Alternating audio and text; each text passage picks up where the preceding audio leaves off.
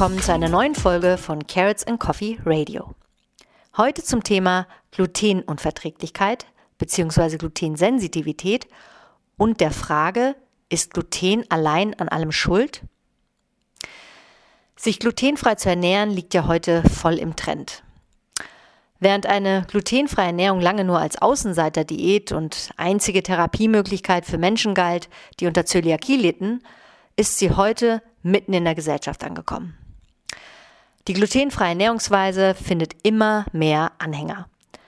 Vor allem unter denjenigen Menschen, die bereits diverse Nahrungsmittelunverträglichkeiten haben oder von Allergien betroffen sind, aber auch Menschen, die unter anderen Autoimmunerkrankungen leiden, wie zum Beispiel Multipler Sklerose, Morbus Crohn, Hashimoto-Thyreoiditis, Rheumatoide Arthritis, Schuppenflechte etc verzichten oftmals auf Gluten, weil Gluten die Krankheit triggern und verschlimmern soll.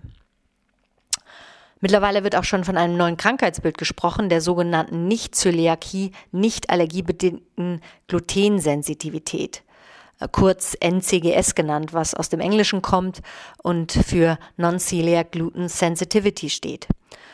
Und diese kann sich durch sehr viele verschiedene und teilweise doch recht unspezifische Symptome äußern.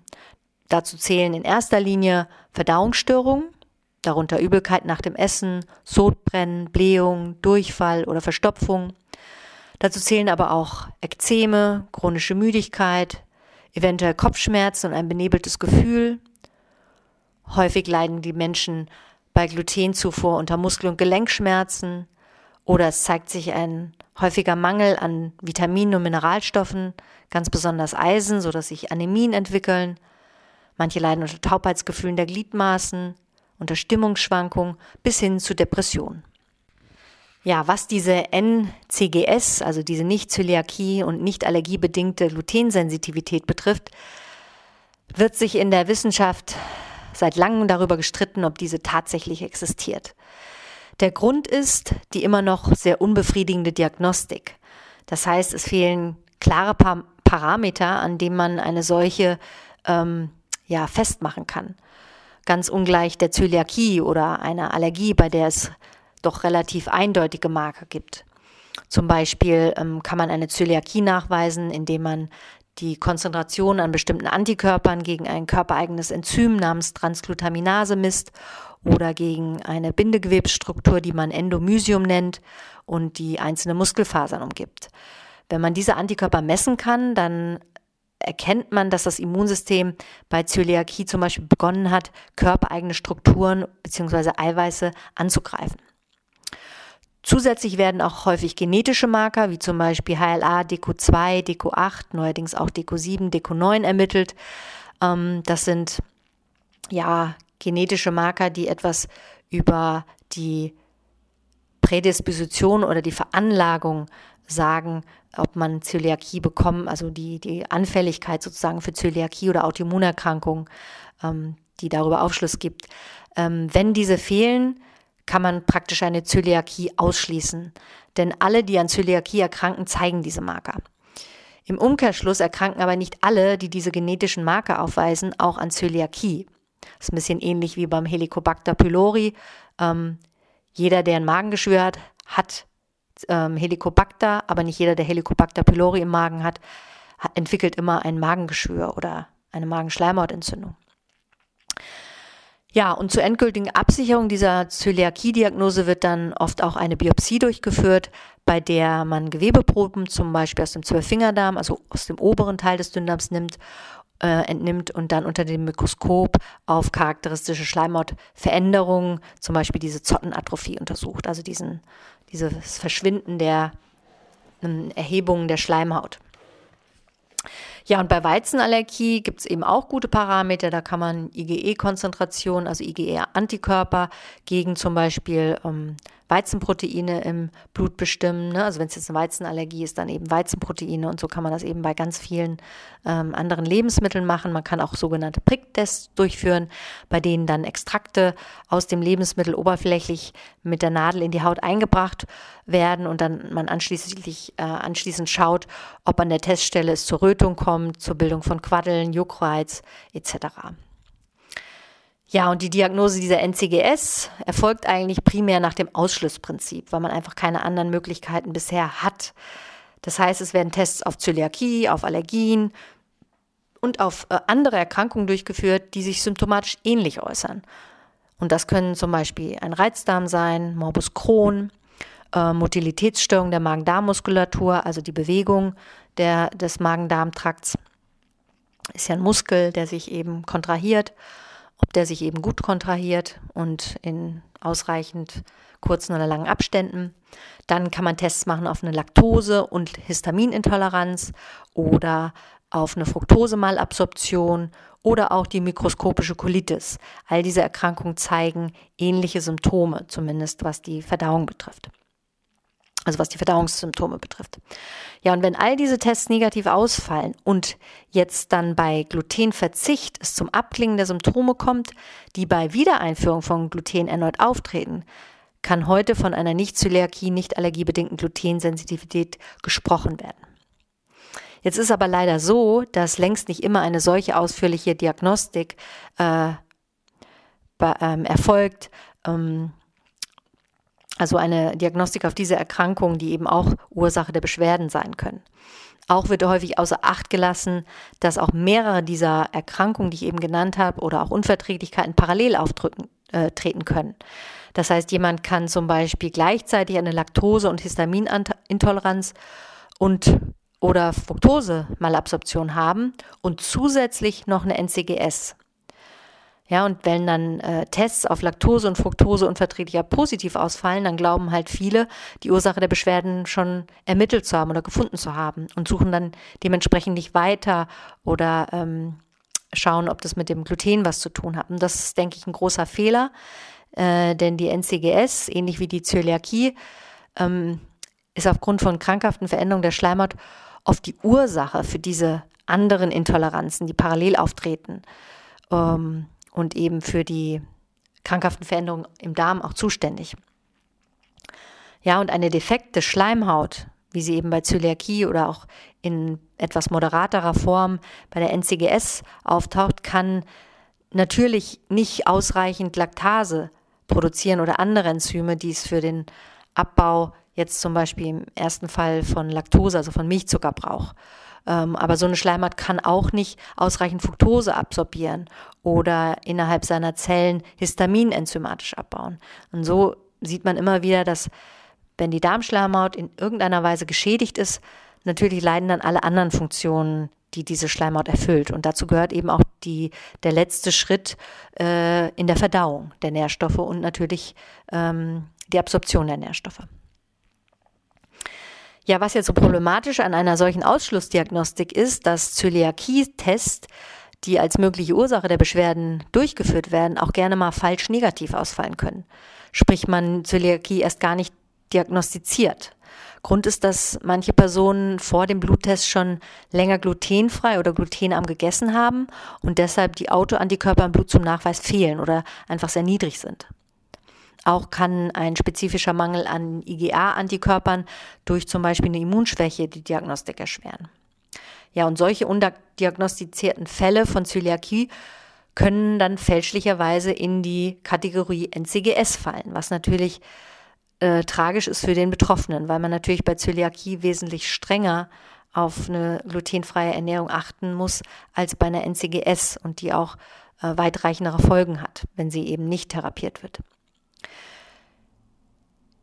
Ja, und deshalb sind auch bei einer Zöliakie genetische Tests und eine erneute Glutenbelastung ähm, in solchen Fällen am besten, um eben eine sichere Diagnose ähm, Zöliakie zu stellen, äh, stellen zu können, beziehungsweise von dieser NCGS sicher abzugrenzen. Die Diagnostik der NCGS ist aber auch insofern problematisch, weil man ja nicht nur nach diesem Ausschlussprinzip vorgeht, sondern auch nach dem Glutenweglassprinzip. Das heißt, man lässt erst einmal, also man empfiehlt den Leuten, Gluten wegzulassen äh, und dann die Symptome zu beobachten und dann nach geraumer Zeit Gluten wieder einzuführen und ebenfalls die Symptome zu beobachten, also ob sie wieder zurückkehren. Dieses Prinzip ist insofern problematisch, weil sich hier ganz gern der Placebo als auch der Nocebo-Effekt einschleicht bzw. das Ergebnis verfälschen kann. Das heißt, dass das Wissen oder die alleinige Ein Annahme, dass das Essen, das man isst, kein böses Gluten mehr enthält, führt oft schon, ja, oft schon zur Linderung der Symptomatik. Ganz unabhängig davon, ob es tatsächlich glutenfrei ist. Das ist denn der berühmte Placebo-Effekt. Also wenn ich glaube, dass mir das gut tut und dass das da nicht drin ist, dann fühle ich mich auch schon gleich besser. Umgekehrt kann auch die Annahme, dass mein Essen Gluten enthält und ich dadurch eventuell Schaden nehmen, nehmen kann, ähm, auch wenn dies gar nicht der Fall ist, also wenn das Essen auch gar nicht, gar kein Gluten ähm, enthält, kann zum Ausbruch oder zur Verschlimmerung der Symptome führen. Und das ist dann der berühmte Nocebo-Effekt beziehungsweise der Angst macht krank-Effekt. Ja, problematisch äh, ist auch ähm, noch zusätzlich, dass mit der Umstellung auf eine glutenfreie Ernährung ja nicht immer nur eine Variable in der Ernährung äh, verändert wird, sondern zeitgleich meist mehrere. Und äh, diese können dann als sogenannte Störgrößen, die man auch als Confounder bezeichnet, für ein Verschwinden der Symptome oder auch eine fehlende Besserung der Symptome verantwortlich sein. Also es ist nicht dann immer das Gluten, das ist dann schwierig zu sagen, was war es jetzt? War das jetzt das Neue, was ich mehr gegessen habe, was mir gut getan hat? Oder war es wirklich das Weglassen von Gluten? Beziehungsweise vielleicht war auch das, was ich dann mehr an anderen Dingen gegessen habe, was mich hat schlechter oder besser fühlen lassen. Also mal ein Beispiel. Wenn ich jetzt meine Ernährung umstelle auf glutenfrei und esse zufällig mehr Gemüse, was ja mit der Aufnahme größerer Mengen an löslichen Ballaststoffen verbunden ist, dann verändert sich ja meine Darmflora und zwar meist zum Positiven. Und dies kann sich allein schon Vorteil auf die, also vorteilhaft auf die Verdauung auswirken und meine Symptome lindern. Auf der anderen Seite kann es aber auch sein, dass Betroffene jetzt vermehrt Lebensmittel zu sich nehmen, auf die sie zum Beispiel versteckte Unverträglichkeiten zeigen. Zum Beispiel Soja, Ei, Milch, Nüsse, Konservierungsstoffe oder sie mehr Zucker oder auch FODMAPs essen. Äh, FODMAPs steht für, es kommt auch wieder aus dem Englischen und steht für fermentierbare Kohlenhydrate, zu denen auch Fructose und Laktose zählen. Wenn man jetzt schon darauf eine versteckte Unverträglichkeit hat, dann kommt die natürlich durch das Mehr, durch den Mehrverzehr dieser Lebensmittel erst so richtig zum Tragen. Und äh, die dadurch verursachten Symptome können natürlich dann die positiven Effekte der Glutenelimination möglicherweise ähm, maskieren oder komplett aufheben. Also insofern ist dieses Weglassen von Gluten und wieder einführen so eine Sache ein bisschen schwierig, wenn man nicht da fair und sehr versucht, sehr objektiv seine Beobachtungen zu gestalten. Ja, und eben gerade diese Problematik in der Diagnostik haben zu einer recht hohen Rate an Selbstdiagnosen geführt und dazu auch, dass die Skepsis gegenüber der Existenz einer solchen Nicht-Zöliakie, nicht allergiebedingten Glutensensitivität fortbesteht. Und ähm, verständlich ist deshalb, dass die Suche nach Methoden, die eine solche Sensitivität besser nachweisen können und auch von anderen symptomatisch ähnlich äußernden Erkrankungen abgrenzt, äh, so wichtig. Ne? Und es gibt mittlerweile auch schon neue Diagnoseparameter. Ähm, da kommen zum Beispiel weitere genetische Marker in Betracht, aber auch Proteine, äh, die man im Blut messen kann, die bei NCGS als Folge einer erhöhten Darm, äh, Darmschleimhautdurchlässigkeit ansteigen. Zu diesen neueren gefundenen Proteinen zählen zum Beispiel das Zonulin, aber es gibt mittlerweile auch viele andere, wie das FABP2 oder LBP ähm, oder das, das sind jetzt Kürzel alles für bestimmte Proteine, die vor allem Bakterienbestandteile ähm, im, im Blut sozusagen binden und äh, entschärfen. Ähm, dazu zählen aber auch bestimmte Antikörper, zum Beispiel IgG, IgM, IgA-Antikörper gegen das Gliadin. Das ja eines der sehr der toxischsten ähm, Prolamine, also Glutenbestandteile, die es überhaupt gibt, die man eben besonders im Weizen findet. Ähm, ja, auch neue Marker könnten sein oder sind schon teilweise im Einsatz, zumindest in klinischen Studien, Antikörper gegen Bakterientoxine oder auch gegen Bakterienbestandteile ähm, und die in Zukunft eventuell herangezogen werden. Letztendlich sind all diese Marker nichts anderes als Belege für eine erhöhte Darmschleimhautdurchlässigkeit oder auch für zerstörte Darmschleimhautzellen oder auch zerstörte Zellkontakte, so dass eben mehr ähm, Inhalt aus dem Darm, also Nahrungsbestandteile und Bakterienbestandteile ins Blut vordringen können, was natürlich dann immer mit Immunreaktionen und auch Entzündungsprozessen einhergeht, die dann einen Teil oder einen Großteil der Beschwerden durch Gluten erklärt. Ja, und ich muss sagen, meine eigene Krankheitsgeschichte, ebenso wie meine Erfahrung mit unzähligen Ernährungsberatern, äh, Beratungen, haben mir auf jeden Fall ganz klar gezeigt, dass diese Sensitivität gegenüber glutenhaltigem Getreide keine Einbildung von wenigen hochsensitiven Menschen ist, sondern Betroffene bezüglich einer Verschlechterung ihrer Symptomatik nach Genuss bestimmter Getreide und Getreideprodukte sehr ernst genommen werden sollte. Und zum Glück bin ich da mit meiner Meinung auch äh, längst nicht allein, stehe ich da nicht mehr alleine da. Und das sieht man ja eben an diesen neuen Untersuchungen und Studien, die veröffentlicht werden. Ja, es ist lange her, aber 1978 ist das Phänomen einer Nicht-Zöliakie, nicht allergiebedingten Glutensensitivität erstmals beschrieben worden. Und im Jahr 2012 schließlich einigten sich dann zahlreiche Experten in einem Konsenspapier auf die Existenz einer solchen NCGS und auch auf die klinische Symptomatik und die Richtlinien, ähm, nach denen man sozusagen in der Diagnostik vorgehen sollte. Und es freut mich, dass die Forschung da auch weitergeht.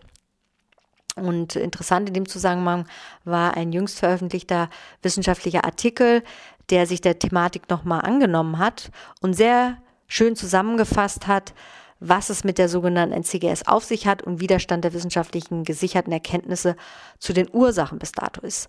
Und das ähm, fand ich jetzt besonders interessant und äh, war auch der Grund, warum ich letztendlich dieses Podcast machen wollte.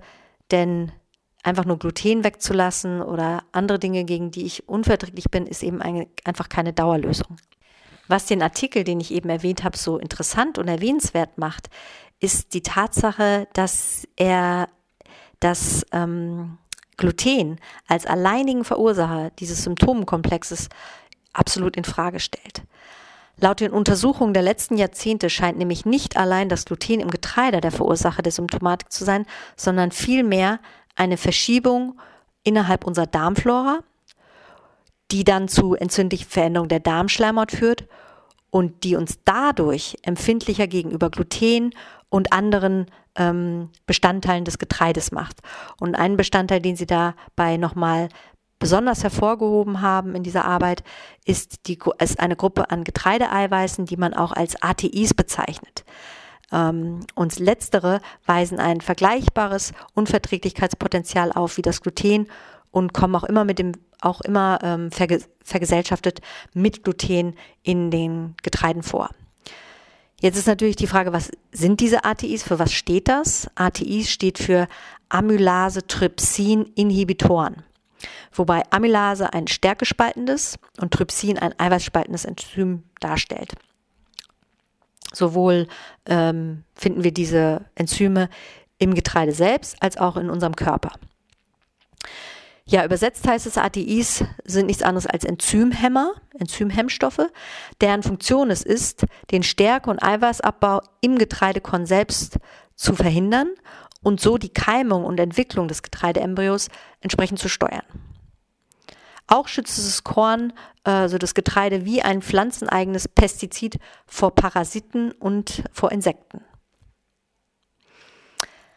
Ja, und das Besondere an den ETIs ist, dass sie auch ähm, unsere Verdauungsenzyme hemmen können und so unserer Proteinverdauung ein bisschen ähnlich wie das Gluten im Darm größtenteils entgehen.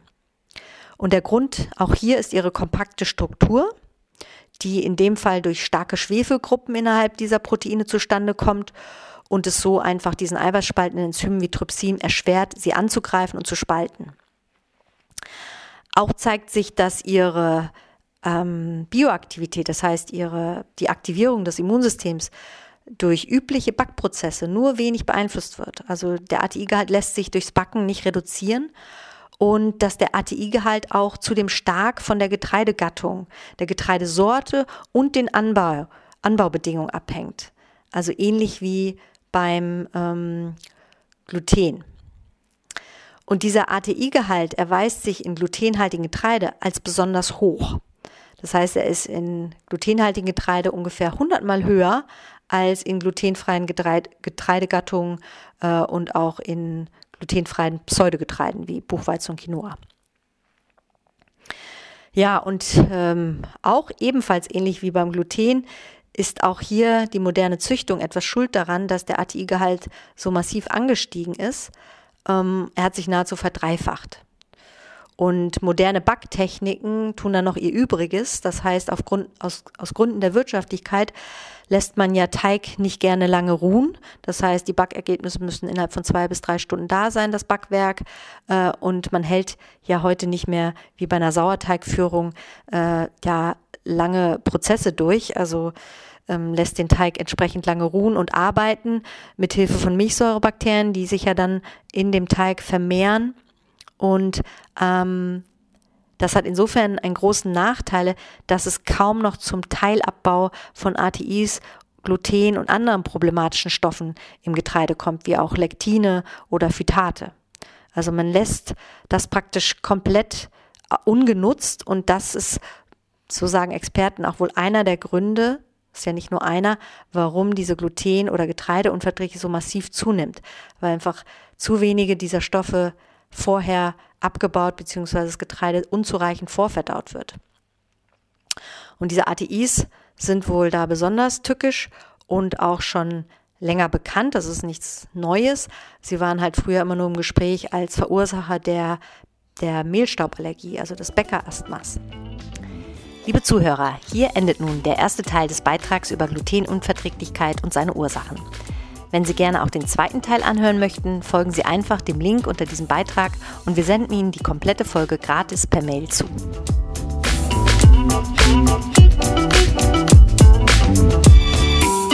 Musik